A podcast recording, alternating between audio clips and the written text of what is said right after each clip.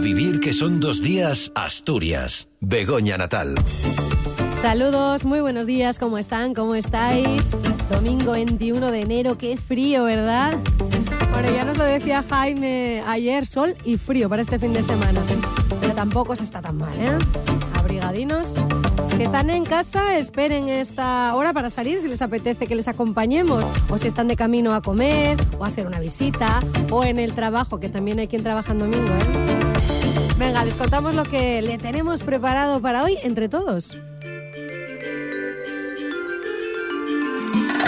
Porque hoy va a ser un ir y venir de colaboradores del A Vivir, que son dos días Asturias.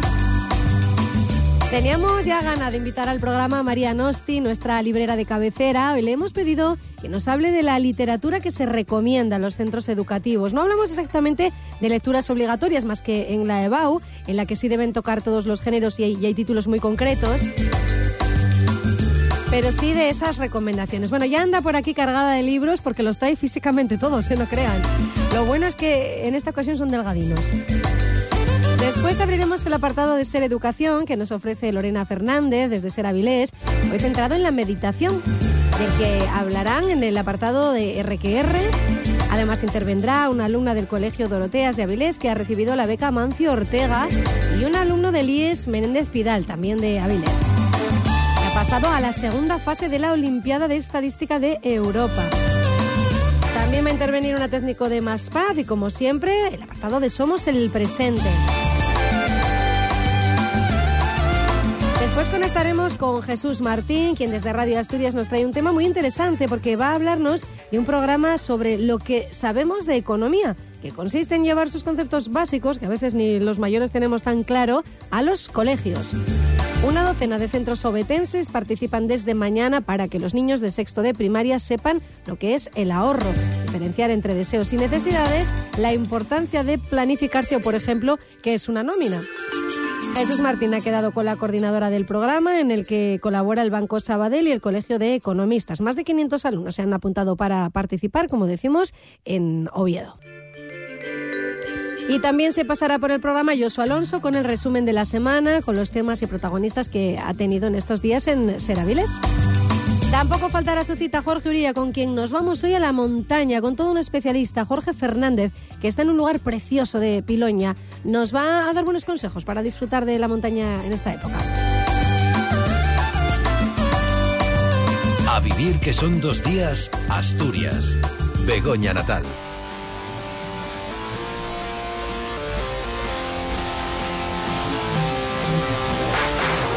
Pues no recibimos a María Nosti, nuestra librera de cabecera. ¿Qué tal? Muy buenas. feliz año. Feliz año. Todavía hay que, hay que decirlo. Desde antes de Navidad, que recuerdo que dábamos como ideas para los Reyes y para Sí. Papá Noel. ¿Eh? No nos volvimos a ver. Con librinos no nos volvimos a, a ver físicamente. Nosotros hablamos de vez en, de vez en cuando. ¿Qué tal las, las fiestas? Mucho trabajo en la libre, ¿no? Mucho trabajo. Mucho encargo. pero bueno, bien. Vamos, encantados. Nosotros en estas fechas, cuanta más grasa, mejor se pasa. Claro, mejor. cuanta más gente, mejor. Claro, claro que sí, porque bueno, todos mm, ponemos en nuestra carta ¿eh? que nos traigan algún, algún librín, eh, alguna lectura. Y hoy vienes cargada de, de lecturas, fíjate, luego vamos a, a escuchar a nuestros compañeros de, de Ser Educación, un montón de, de voces menudas que nos trae Lorena Fernández en, en los podcasts que, que elaboran los, los niños y niñas y los adolescentes también, eh, bueno, pues de, de- de Ser Educación en sus radios escolares y todo este, este apartado. Y mm, te preguntaba yo, oye, ¿podemos llevar a la, a la radio lecturas obligadas o recomendadas que tengan en, en los coles, en los institutos? Y me decías que sobre todo las obligadas eh, se dan más en la EBAU. Luego ya es un poco decisión de, de los centros, ¿no? El, el- el- que, es- Sí. que obligan, digamos, a, a leer un libro a los estudiantes. Sí, a ver, de hecho, cada vez. Eh, bueno, la, la EBAU es porque tienen que entrar distintos eh, títulos con contenidos diferentes. Pues un ensayo, tiene que entrar algo de poesía, teatro, narrativa, ¿vale? Entonces, esos sí que son como los obligados, que ahora mencionamos la- Sí. los títulos que, que- que necesitan este curso.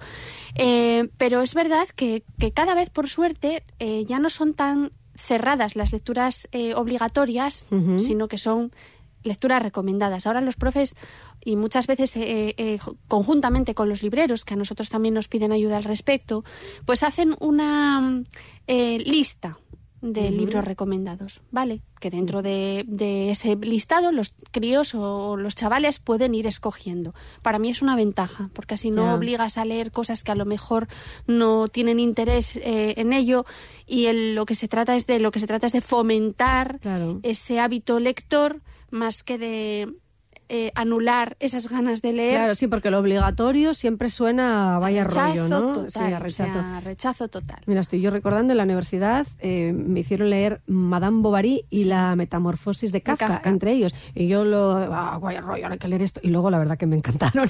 Y digo, pues ya nos podían haber obligado desde siempre a leer cositas. Bueno, en el, en el cole sí que me acuerdo, el sombrero de tres picos y Sí. toda la Celestina. La Celestina, ¿no? la Celestina es uno de los que eh, se recomienda, pues eso, pues porque hay que leer clásicos también el y no abandonarlos. El Mira, me están viniendo porque Olmedo. lo- creo que los tengo en una estantería de casa de mi madre y todos uno detrás del El otro. sí de las niñas, eh, la casa de Bernarda Alba, eh, hay infinidad de las leyendas y las rimas de Becker. Hay muchísimos de esos libros que sí que a ver, que, que aunque se pase, aunque se hagan las lecturas en el en clase, que también está fenomenal, hay que pasar por ellas porque hay que estudiar historia de la literatura y nosotros tenemos por suerte tenemos una historia literaria muy muy rica, Sí, sí, ¿vale? sí, en España, Pero ajeno a eso, hay otras cosas, como esto que te traigo.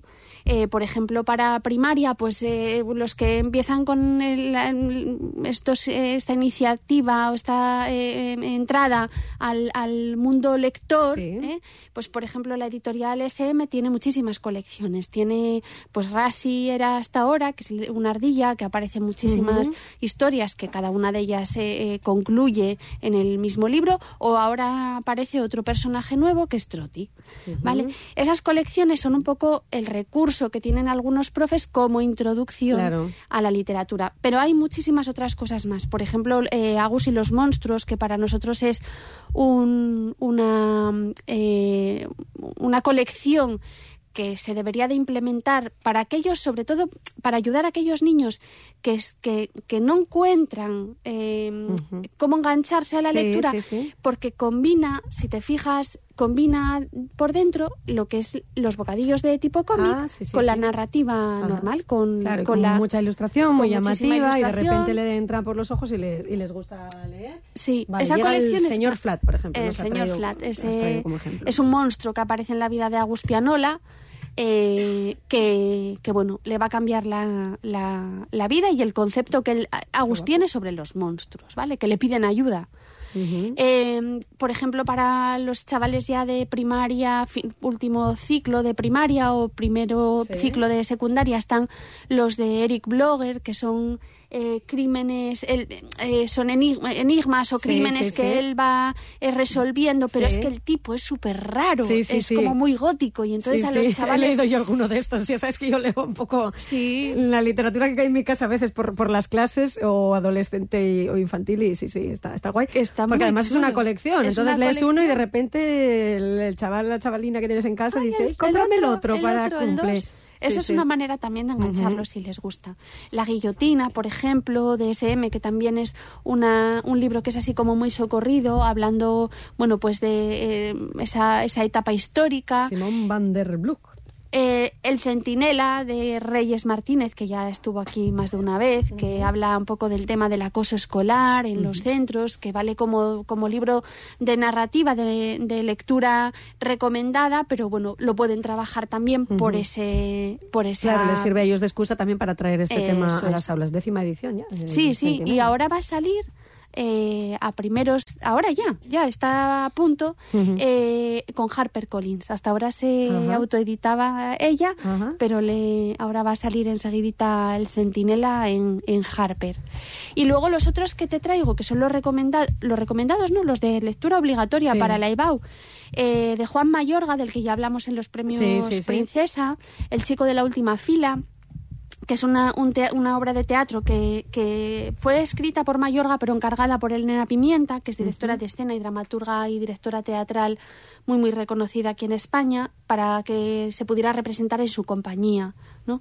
Pero bueno, luego se ha convertido, ya ves, en un, Sí. un libro de, de cabecera. Además, un librito chiquitín, Es muy eh, chiquitín. manejable, con lo cual si lo leemos ahí de casi del tirón, igual de repente les despierta también Mira, mi hijo interés que, por el teatro. Claro. que está ahora preparándose para la EBAU, este Sí. curso está haciendo segundo de bachillería, eh, el chico de la última fila le gustó. Ese le gustó, ¿eh? Sí, le gustó mucho. No le gusta tanto Habitaciones separadas, que es con el que Ay, está. poesía, mira, Luis García Montero. Montero. Pero claro, lo que tú dices, tienen que leer un poco de todo, ¿no? Claro. Para darles también la, la oportunidad. Eso es, tienen que leer un poco de todos Luis es que es tan maravilloso en, sí mismo. Sí, que- lo que pasa que es verdad que la poesía a mí me resulta difícil de, de leer, de, de- de entrarle, pero es una cuestión personal, porque yo creo que muchas veces buscamos el sentido en algunas eh, en algunos poemas eh, que no necesitas ir igual tan lejos. ¿eh? Claro, Bien, yo claro, muchas veces le intento, literal. eso es, buscas Sí, tienes que el- dejarte. eso es. Yo creo que la, la mejor manera de, de acercar la, la poesía a la gente joven igual es hablarle de las canciones, ¿no? Que Claro. al final, ¿qué canción te gusta a ti? Venga, vamos a analizar. ¿No te Claro. parece que eso es un soneto? ¿Cuántos cantautores hay que Aunque cuidado con la música de, de Bueno. hoy en día, Dios mío. Pero hay cantautores que son hacen Mar- eh, Marwan, no sé cómo se pronuncia, porque yo Sí, lo he llamado bueno, Marwan, pero bueno, eh, tiene libros eh, de poesía Sí, sí, y hay mucha gente joven, eh, cantautores, que pasan también para dar a conocer la poesía a la, a la gente más jovencita. Crónica de una muerte anunciada, que este es fabuloso, eh, porque, bueno, mm, muchísimos oyentes lo sabrán, pero bueno, sabéis que es una crónica realmente de una eh, de un, un ajuste, mm, no, no es un ajuste de cuentas, resulta que los personajes eh, de la novela se casan, una pareja jovencita, enamorada, eh, pero cuando llegan a su casa, el chico descubre, el hombre descubre que su mujer no es virgen. Eh, entonces la, la devuelve a su familia y los hermanos de esta mujer se encargan de ajustarle las tuercas, eh, matándola a cuchilladas, sin ni más ni menos, que al que le roba la virtud Claro. a su a hermana. a su amante. Es una, hace una crónica de, este, de esta historia. Ujú, Premio Nobel de Literatura, pues claro, también hay que leer a, a Gabriel García Márquez. Y luego este otro que a ti me decías que... Eso yo creo que está bien que lo lean, pero mm, hay que leerlo con, con espíritu crítico. Vale. ¿Vale? Eh, la moda justa de Marta Riezu. Eh, habla un poco, pues, es un ensayo que habla acerca del consumo responsable en el cuestión de la moda. Ah, Comprar lo que se necesite, ver qué tienes en el armario, eh, cómo, Bueno. cómo gestionas aquello que tienes, e incluso pues de prestar, de, regalar, de, re- de, heredar, que se decía antes, pero sí de reutilizar. De reutilizar, de revender o incluso de arreglar o Sí, restaurar aquellas sí, piezas que tienes en casa que tienen un poco de tiempo, Bueno. pero le pones aquí, le quitas allá. Pero habla también del tema del consumo a quién. Eh, ella defiende mucho el consumo a pues eh, pequeñas empresas y demás. Bueno, yo creo que grandes- a, a grandes cadenas, pero yo creo que pero bueno, esto es una cosa mía personal, Sí. ¿eh? cada uno que haga lo que quiera y, le, y piense, pero yo creo que todo tiene su espacio, si sabemos Claro. darle el lugar Claro, adecuado. pues es ¿eh? Pero bueno, es una forma de que ellos eh, piensen y reflexionen Sí. porque están en una edad justo Claro, para- y aprenden para algo que, de lo que quizás no habían sido conscientes, ¿no? Reflexionas en algo, luego lo llevas a casa, se charla es. sobre eso en, o en las aulas o entre los amigos. Incluso, Eso bueno, es. Es para pues tomar un poco conciencia. Ensayo, teatro, poesía y, bueno, pues un gran clásico de la literatura como es Gabriel García Márquez. Pues nada, la literatura mm, rodeando siempre nuestra vida, también la de nuestros estudiantes en, Ay, ay, en pobres, todas las, pobres. en las edades, acaban de volver a las aulas y están ahí. Preguntando, en el caso de mi hija, ¿cuándo es la siguiente Claro, vacación? Sí, todos. Estos de, estos de todos. ¿Y el próximo puente cuándo, ¿Cuándo es? cae? Jolins, dos semanas nada más. ¿Quién pillara dos semanas de vacaciones mía. así a mitad? Mariano, estoy muchísimas gracias como A siempre. a ti, nos vemos pronto. Hasta la próxima. Chao. Sí, chao.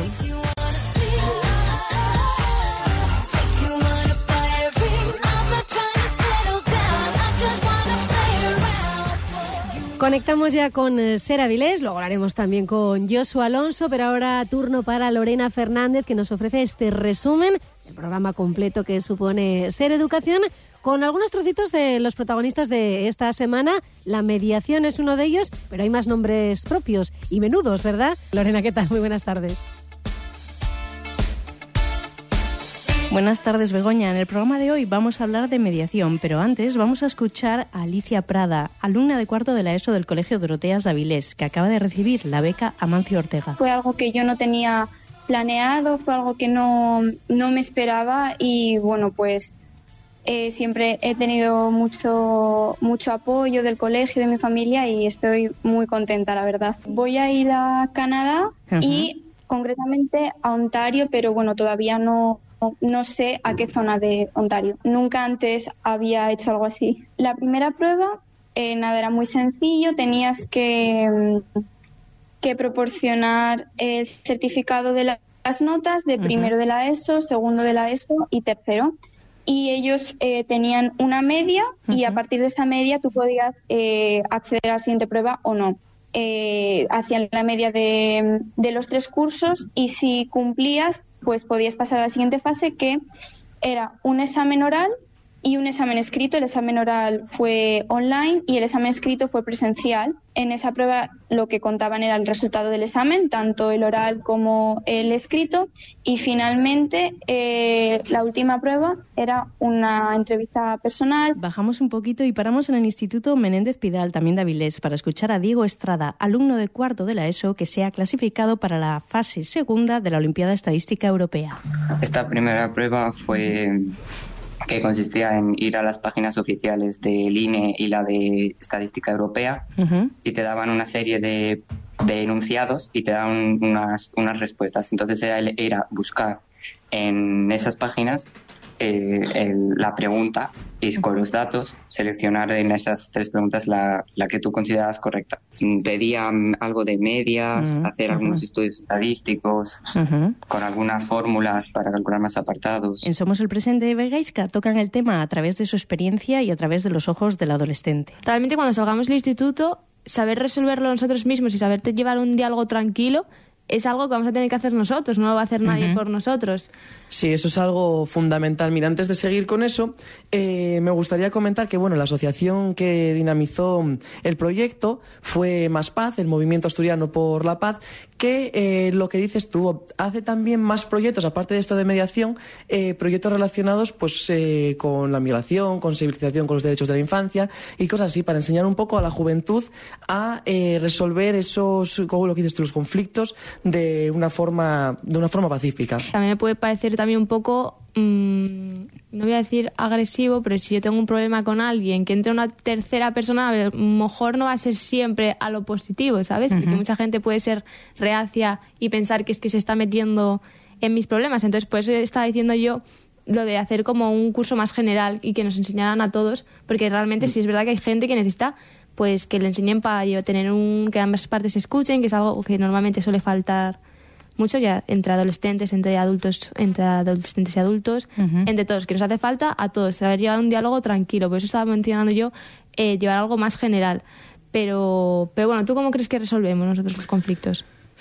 Eh, depende mucho de la gente. Ah, yo conozco, a ver, mis amigos, yo en mi grupo, eh, solemos hacerlo, bueno, de una forma pacífica, sin llegar a las manos ni nada, y enseguida eh, solventamos las cosas. Pero sí es verdad que en muchas ocasiones la gresca es la que, vamos, la que está ahí a pie de cañón, ¿no? Enseguida claro, además se pone la gente las hormonas que decíamos el otro día. RQR nos manda podcast desde el Instituto Leopoldo Alas Clarín de Oviedo, cargadito de contenido para reflexionar. Olga vino nueva al instituto y yo ya tenía un grupo de amigas. Entonces, como estaba sola, pensé en incluirla. Pero últimamente eh, mis amigas y ella empezaron a quedar sin mí y me enteré de que mis bueno, de que ella le estaba hablando mal de mí a mis amigas. Entonces, bueno, amenacé con pegarle. ¿Y tú? Bueno, pues yo llegué nueva a este instituto y conocí a Enya y a sus amigas y nos hicimos amigas. Sus amigas dejaron de querer quedar con ella. Yo la nueva, pues no sé, no quería opinar tampoco mucho. Y, el otro día discutimos en clase y me amenazó con que me quería pegar. Eh, bueno, mm, tú, Enya, ¿cómo te sentiste ante esta situación? Pues, eh, bueno, cuando la empecé a incluir en mi grupo, pues me sentía feliz porque tenía una amiga nueva. Pero luego cuando empezaron a quedar sin mí y a hablar mal de mí, pues me sentí triste porque pensé que vaya, que le había conseguido un grupo y amigos y me lo estaba pagando así. ¿Y tú, Olga? Bueno, pues yo al principio me sentí bien porque había conseguido amigas nuevas y eso que acababa de llegar. Y bueno, luego cuando discutimos y tal, pues yo sentía que no tenía la culpa de que sus amigas no quisiesen quedar con ella. Y luego cuando me amenazó, pues tenía miedo. Vale, pues de Enya, según tu punto de vista, eh, dices que eh, ella llegó nuevo, Olga llegó nueva al instituto y tú le ayudaste a conseguir un grupo de amigas y pues después de haber conseguido eso y estar con vosotras, empezaron a quedarse sin ti y empezaron a hablar mal de ti. Y eso te hizo sentir feliz al principio por haberle agregado, por haber tenido a su amistad, pero luego te decepcionaste. Sí. Y según tú, eh, lo que pasó fue que Enya te incluyó en su grupo de amigas cuando llegaste nueva al instituto y después sus amigas, por algún motivo, eh, dejaron de querer estar con ella y eh, tú al ser nueva no querías opinar demasiado. Sí. Vale. Eh, ¿Se os ocurre alguna posible solución para esto eh, sin tener que llegar a pegarse a la salida o a partes, expulsiones, etcétera? Pues a mí me gustaría que me dijeran que, que hice mal o que se volvieran a juntar conmigo porque me dejan sola los patios. Yo podría intentar hablar con ellas para saber que, por qué dejaron de llevarse tan bien e intentar volver a incluirla en el grupo. Escuchamos a Sofía Murias, técnico de Más Paz de Oviedo, entidad que promueve la paz en Asturias y trabaja en la mediación en varios centros educativos asturianos. Estamos en más o menos 15 centros, eh, 11 colegios públicos y 4 institutos. Eh, abarcamos toda la geografía de Asturias, principalmente la zona central. ¿Vale? Entonces estamos en, en el Consejo de Oviedo, en el, Verenda- en el Veneranda Manzano, en el Instituto del Pando, en el Colegio de Coyoto, en la zona de Pola de Siero estamos en el Celestino Montoto, en el área de Gijón estamos en el Colegio Jovellanos, en el Begoña, en el Noega y en los Pericones. Y luego para la zona de las cuencas, en Mieres estamos en el Vega de Buceo, en el Santa Eulalia de Ujo y en el Instituto del Batán. Y para la zona de La Viana, en Barredos, estamos en el Colegio Maximiliano Arbolella. Y luego ya la zona de Pravia, eh, estamos en el Cole de Santa Eulalia de Mérida y en los institutos de Isla de Deva y en el Instituto de Salinas. Es una formación de unas ocho sesiones eh, para eh, alumnado voluntario. ¿Vale? Y en esta formación, pues bueno, solemos un poco definir el conflicto, ¿no? Separarlo de lo que es el conflicto de lo que es la solución, que muchas veces se confunde. Y también, pues nada, abordar eh, temas de comunicación, gestión emocional, identificar y reconocer emociones y hacer simulacros y, y, bueno, pues tra- trabajar un poco las fases de la mediación y de este proceso, ¿no? De mediación. Y esto es todo por hoy, Begoña. La próxima semana, aprovechando que es el Día Internacional de la Educación, la pondremos más que nunca sobre la mesa. Seguimos escuchándonos.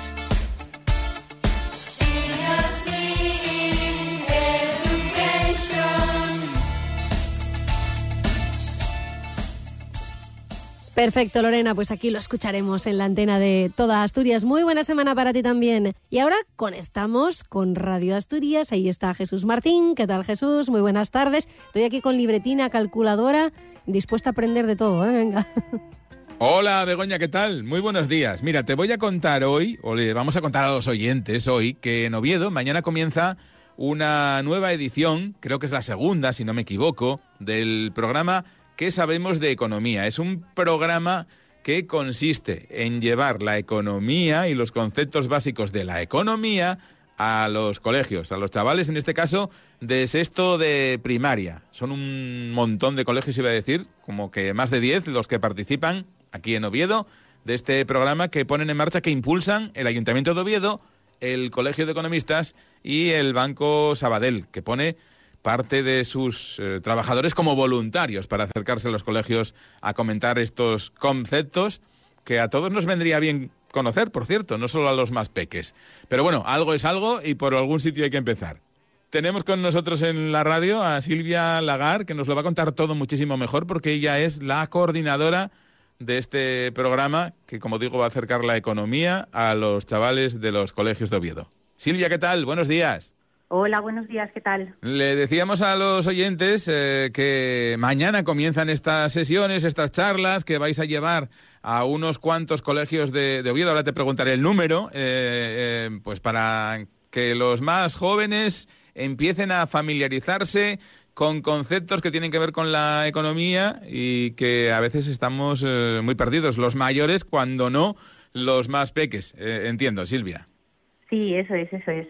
Comenzamos este proyecto el lunes con 11 centros, eh, en concreto, pues bueno, la USEBA, el Buenavista, el Colegio Inglés, el Germán Fernández Ramos, Amor de Dios, Nazaret, Santo Domingo, José Luis Capitán, Santa María en Laranco, Carmen Ruiz y San Pedro de los Arcos. Y en total, 572 alumnos se han inscrito a estas charlas de economía que, bueno, desde el Colegio de Economistas, la Concejalía del Ayuntamiento de Oviedo y el Banco Sabadell hemos querido puesto poner en marcha, ¿no? Entonces, eh, las charlas eh, son teórico-prácticas y vamos a hacer dos sesiones en los colegios de una hora cada una de ellas. En la primera lo que lo que nos gustaría es eh, pues bueno acercar conocimientos muy básicos sobre economía pues eh, diaria, ¿vale? Que ellos sepan un poco lo que unos conceptos básicos sobre lo que es el dinero, lo que es el ahorro, diferencias entre deseos y necesidades, que el dinero es finito, no no puedes eh, comprarlo todo ni hacerte cargo de todo, la importancia de una planificación financiera, eh, que puede ser una nómina, el ahorro, bueno, unos conceptos del día a día a los que ellos se deben enfrentar y que si no los conocen, pues no pueden tomar decisiones al final, porque bueno, ese conocimiento es el que nos va a ayudar a decidir con, con un criterio.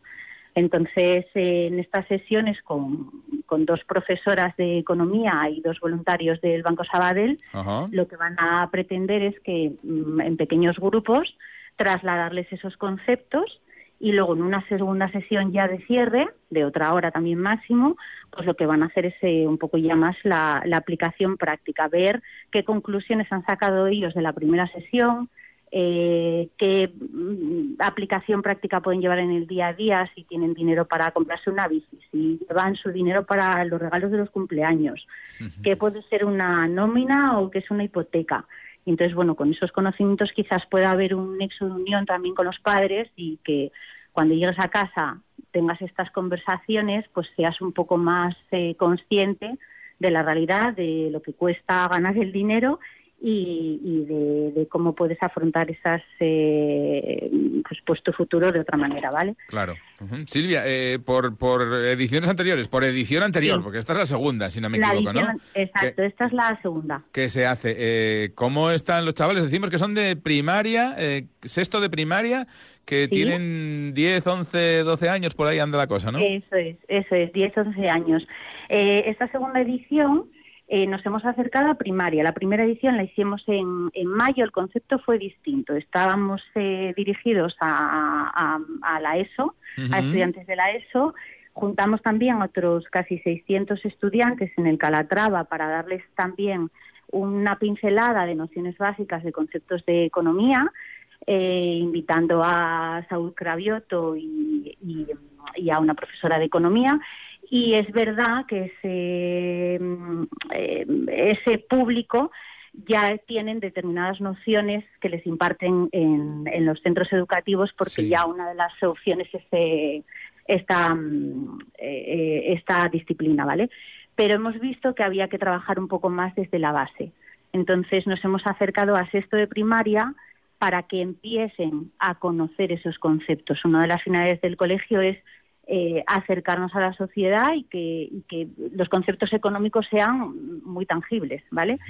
Y pues bueno, mm, pensamos que en esta segunda edición teníamos que acercarnos a los centros, hacerlo de una manera más práctica, ir de centro en centro eh, trasladándolo. Entonces comenzamos ahora en enero y terminaremos en mayo. Y si todo va bien, pues bueno, nuestra idea es hacerlo también para, para los más mayores.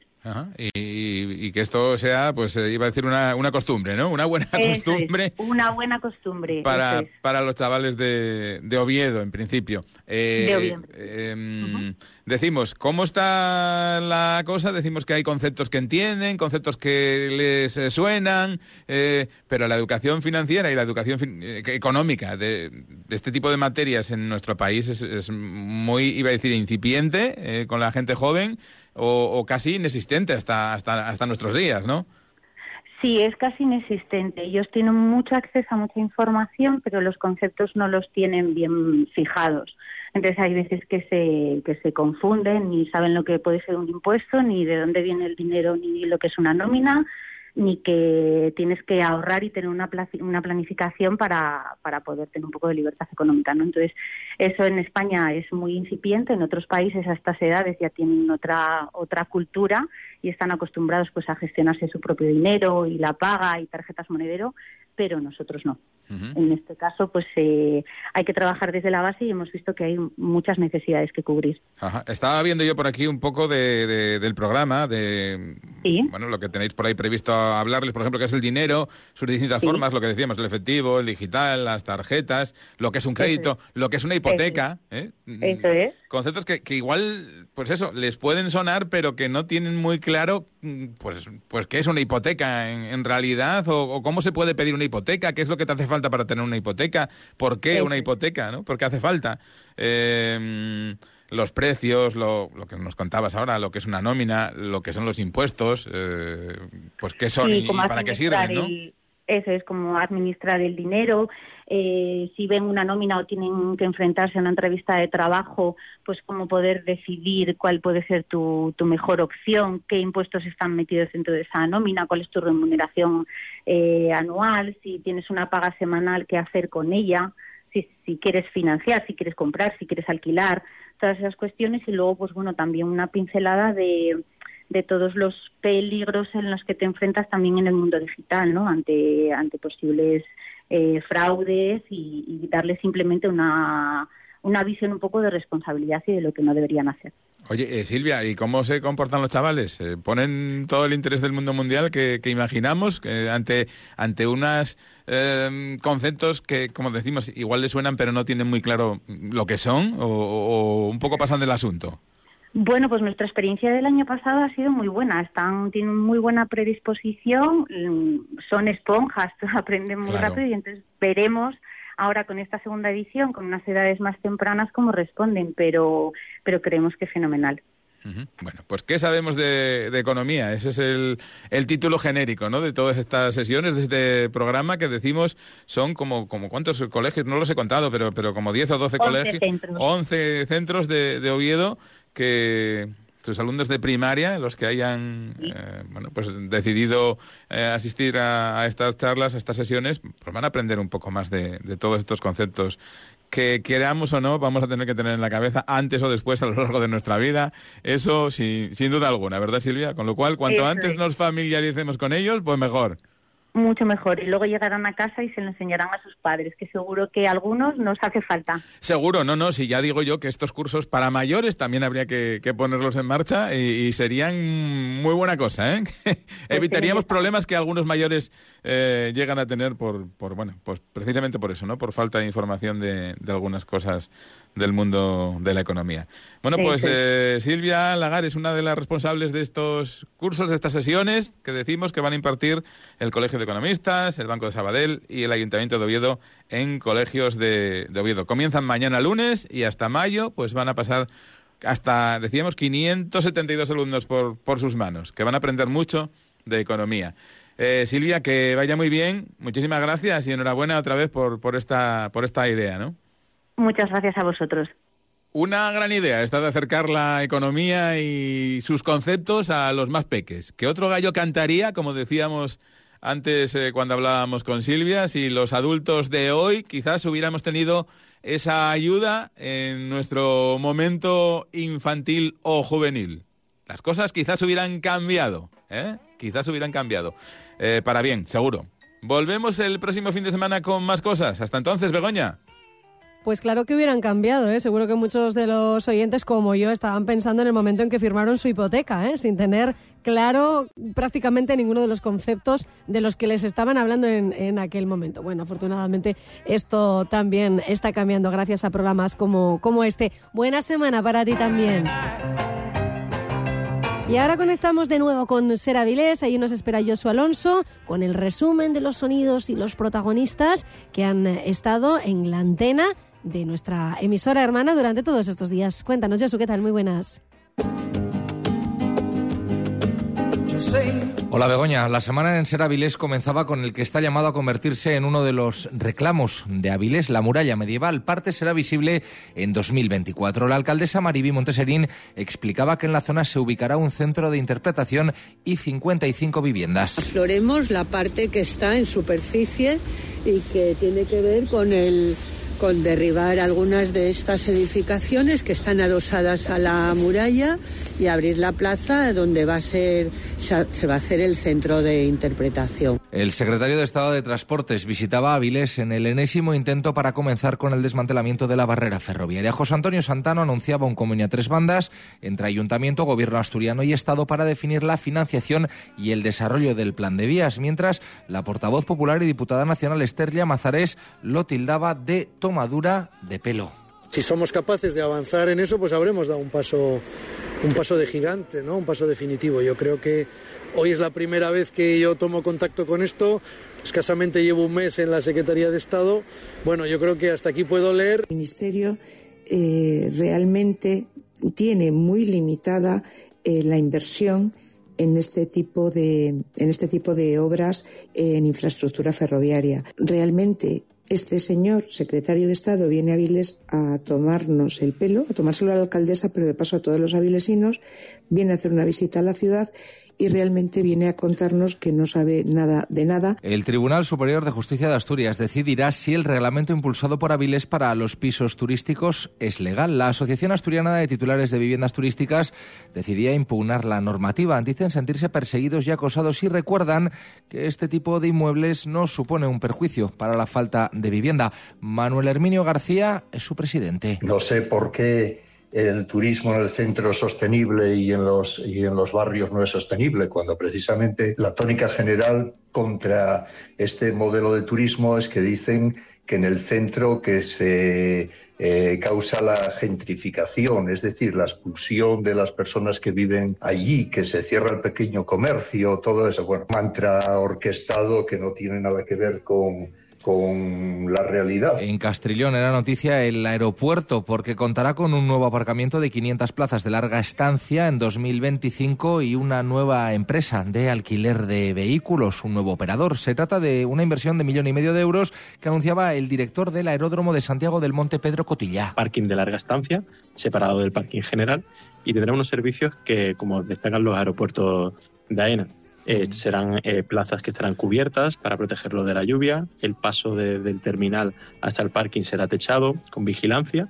En total, más de 500 plazas de aparcamiento. Precisamente en el aeropuerto está la clave para el incremento turístico en Avilés. La concejala del ramo, Raquel Ruiz, señalaba que los más de 150.000 visitantes recibidos en 2023 suponían un crecimiento del 26% en el ámbito internacional. Se está consiguiendo. De hecho, en meses como septiembre y octubre, que normalmente teníamos no llegaba a 20.000 eh, visitantes, ahora estamos eh, sobre más de 26.000. ¿Alguna vez habéis imaginado utilizar una madreña como zapato de gala? Esa es la incursión que han hecho dos alumnas de la Escuela Superior de Arte de Asturias, Carla Amado y Ángela González, inspiradas en Rodrigo Cuevas, han transformado un elemento que ha generado diversidad de opiniones. Todavía podemos hacer algo más rompedor, en mi opinión. ¿Ah, sí? Sí. De hecho, nosotras teníamos planteado un zapato, una bota y otro tipo de bueno ahora con, con este con esta forma yo creo que podríamos hacer casi cualquier tipo de zapato madrileño. Así ha sonado la semana en Ser Avilés. La próxima, más.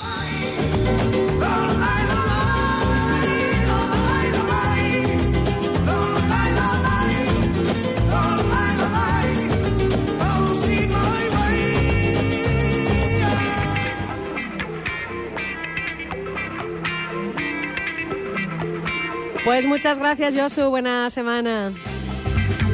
Y ahora saludamos a Jorge Uría, que ya está en el estudio de Vivir, que son dos días Asturias. ¿Qué tal, Jorge? Muy buenas. ¿Qué tal, Begoña? Buenos días. Que nos llevas de montaña, ¿eh? Sí, sí, sí. Porque mira, conozco personas a las que les gusta el invierno. A mí, personalmente, los días cortos y húmedos me resultan un pelín, un pelín desapacible, ¿no? Sí, ya van creciendo, ¿eh? Ya sí, van se nota. cuatro se minutinos nota. al, A seis de la tarde de- ya de hay luz. un pelín de claridad Sí, y eso sí. parece que anima, anima un poco el espíritu. La verdad es que, bueno, el bosque y la montaña hay que reconocerlo, ¿no? También en invierno tiene su encanto y podemos disfrutar de ello y- igualmente. Y eso es lo que vamos a hacer, precisamente. Lo vamos a hacer además con un experto, con Jorge Fernández de Senderos de Asturias, que es montañero, naturalista y, y es que además vive en el paraíso, vive en el concejo de Piloña. Pues sí, vive ahí en Valles, en, en Piloña. ¿Qué tal, Jorge? Muy buenos días, ¿cómo estás? Hola, ¿qué tal? Muy buenos días. Muy buenos días con una nueva, estrenando intervención radiofónica en esta nueva estación. Un saludo a todos los, todos los oyentes, amantes de la montaña. ¿Qué tal, Jorge? Oye, ¿qué encantos tiene? Vamos a empezar por la puerta grande. ¿Qué encantos tiene la montaña invernal? Hombre, pues desde mi humilde opinión, cuando hablamos de, de invierno y hablamos de montaña, hablamos de paisajes quizás efímeros, porque lo Ujú. que hoy está tocado con un blanco inmaculado que te deja embobado y que, vamos, resplandeciente, pues mañana muy previsiblemente, y más con estos tiempos locos que estamos teniendo en estos últimos tiempos, valga la redundancia, puede estar eh, teñido de- de- con una imagen mustia, triste quizás, así un poco, digamos, más de inhóspita desde el punto de vista de, de- de- de la óptica esta del vergel. Son tiempos en los que eso, que, que el paisaje cambia desde mi humilde opinión y, y sobre todo a partir de determinados cotes de altitud eh, con una frecuencia, pues vamos, eh, inusitada. Ya lo estáis viendo estas últimas semanas, como nieva, luego entra el Ujú. sur, se quita la nieve y así estamos, con Así un partido es. de tenis. Ahora Sí, sí. a la derecha y ahora a la izquierda y vamos cambiando. Qué bien contado, ¿no? Lo, de, lo del paisaje efímero, es verdad. Sí, no, no es un día sí, igual sí. que el otro. Vas un fin de semana y es de una manera, vas al siguiente y es de, y es de otra. Ahora, ahora en invierno. Y además tanto el invierno como el otoño invitan como a la melancolía, ¿no? Al, al- al recogimiento y así todo. Los animales no descansan, Jorge. En su, en su inmensa mayoría buscan alimento también en el invierno, que puede ser una buena estación para verlos. Pues efectivamente, efectivamente, era una de, de- de las cosas que yo quería, en las que quería hacer hincapié, porque además yo casi todos los días hago echar una carrera, hablando ya en primera persona por la noche, así al oscurecer y tal, y es rara ahí a la ocasión en la que no veo por ahí a algún animalín, aprovechando que ahora hay poco follaje en los árboles y tal, de, de animalucos así de mamíferos pequeños, como los mustélidos, por ejemplo, eh, y es bastante sencillo verlo, sobre todo cuando andas así en espesores de, del ocaso, de primera hora por la mañana o tal, son animales de, de hábitos nocturnos. Y por ejemplo, la, esta semana vi una marta en, ahí en un árbol, muy fácil de ver porque iba con un frontal y enseguida se ven allí los dos ojos destellantes vigilando desde, desde un árbol y ahí estaba la tía o, o- o la jineta que, que vi también no sé qué día de estos de atrás durante esta semana. Son animalinos de estos que parece que solamente para el gran público existen en los libros porque bueno pueden pasar quizás desapercibidos sabiendo que somos incompatibles en cuanto a en cuanto a horarios pero que están ahí vigilantes eh Ahí Ya, ya. tenemos. Dará un poco de yuyo encontrarse con esos ojos brillantes así a determinada hora, ¿no? En plena oscuridad ahí en el bosque. Hombre, yo, yo ya iba a ojo a visor, ¿eh? Ya. Seguramente se, se haya asustado más, más ella en este Ya. caso. En este Sí, caso la, la Marta. La Eso Marta podría y- decir ella, ¿no?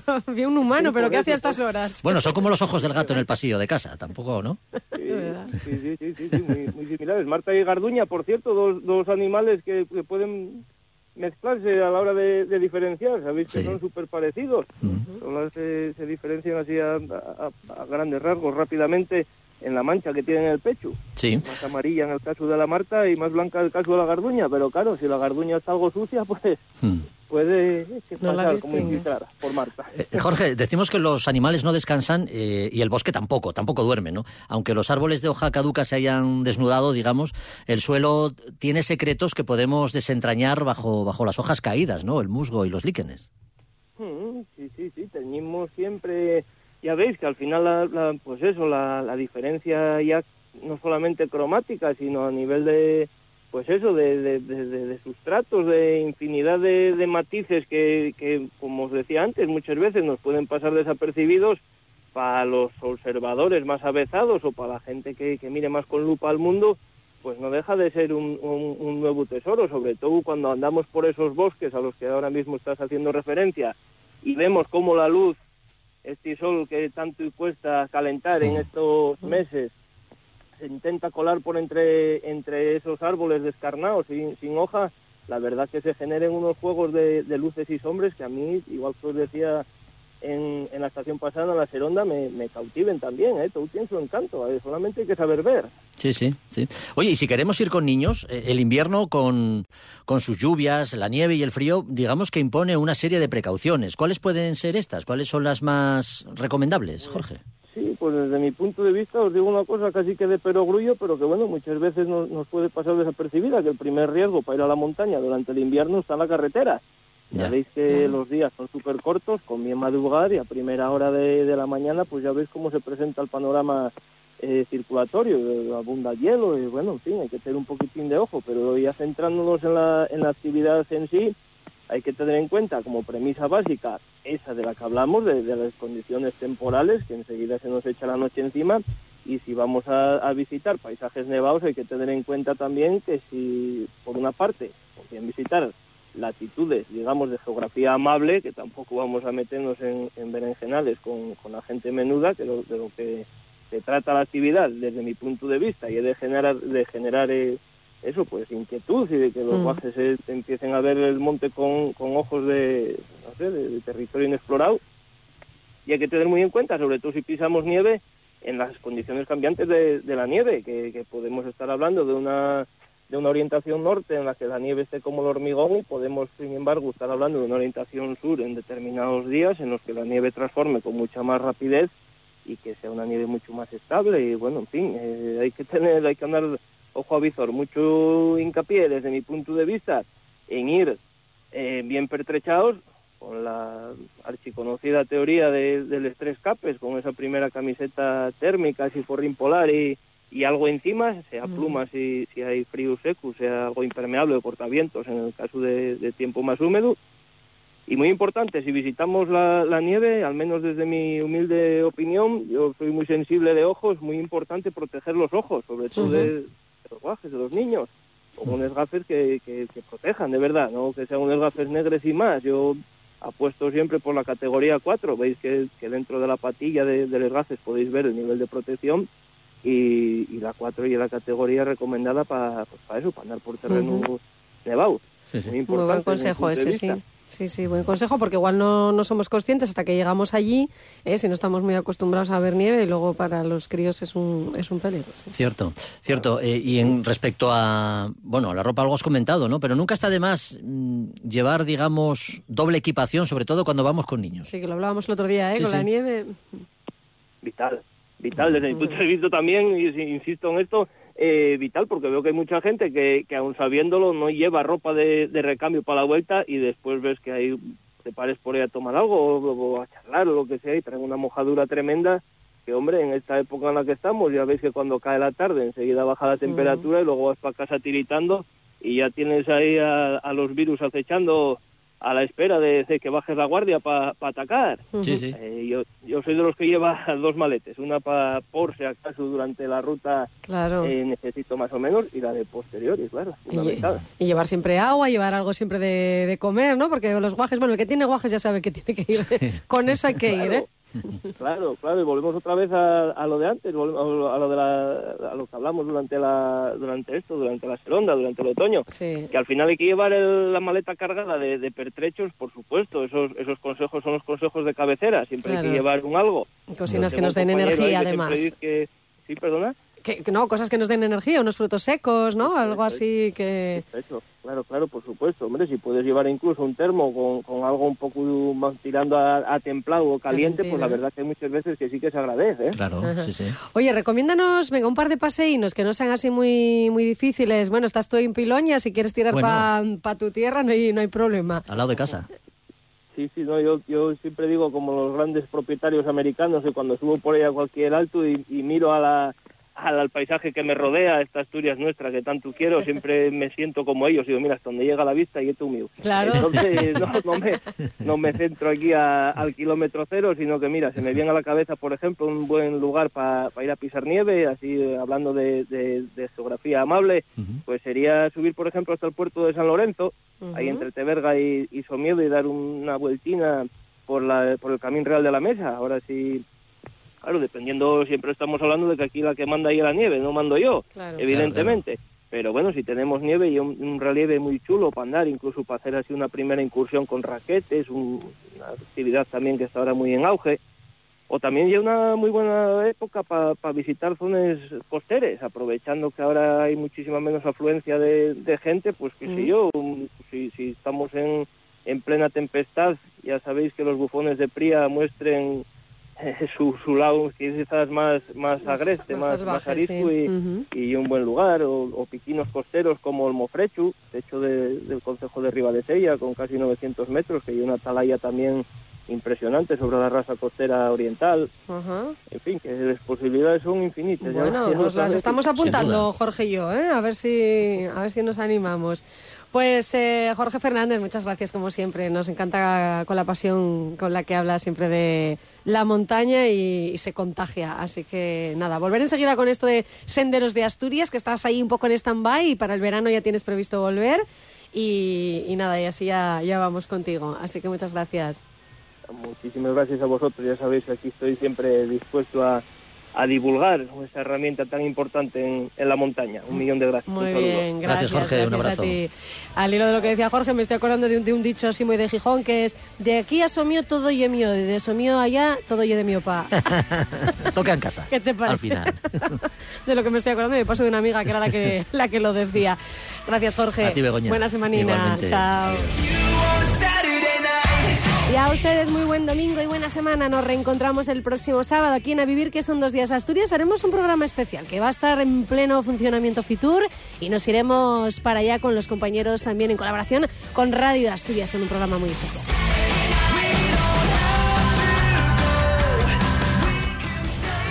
Y si ayer nos íbamos con la música de Café Quijano, que actuaba en el Teatro de la Laboral, bueno, pues va a ser el mismo escenario en el que el próximo viernes llegue Coquemaya a las 9 de la noche con su gira Aunque estemos muertos tour.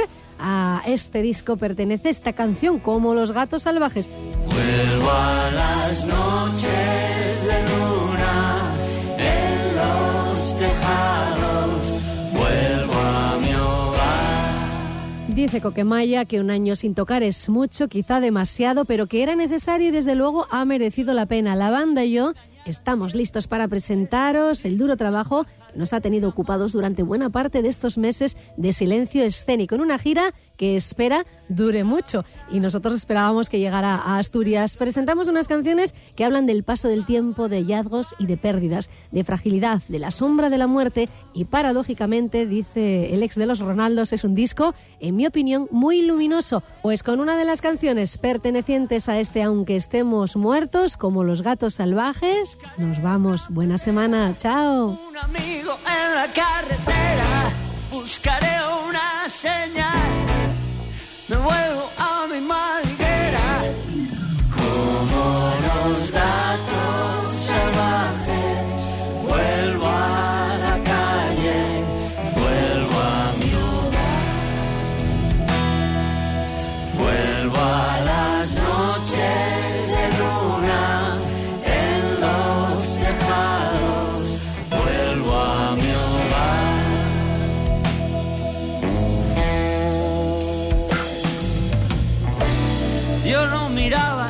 Reloj oscuro que cuelga de vuestras paredes.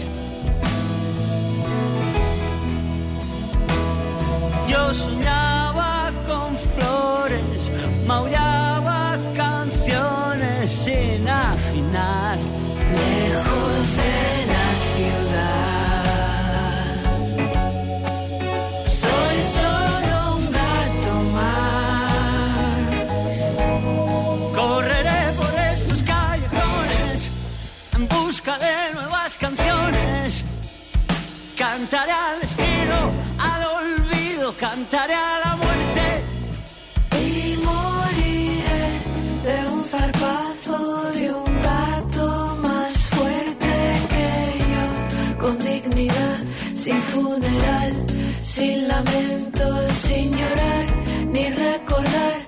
que pasó.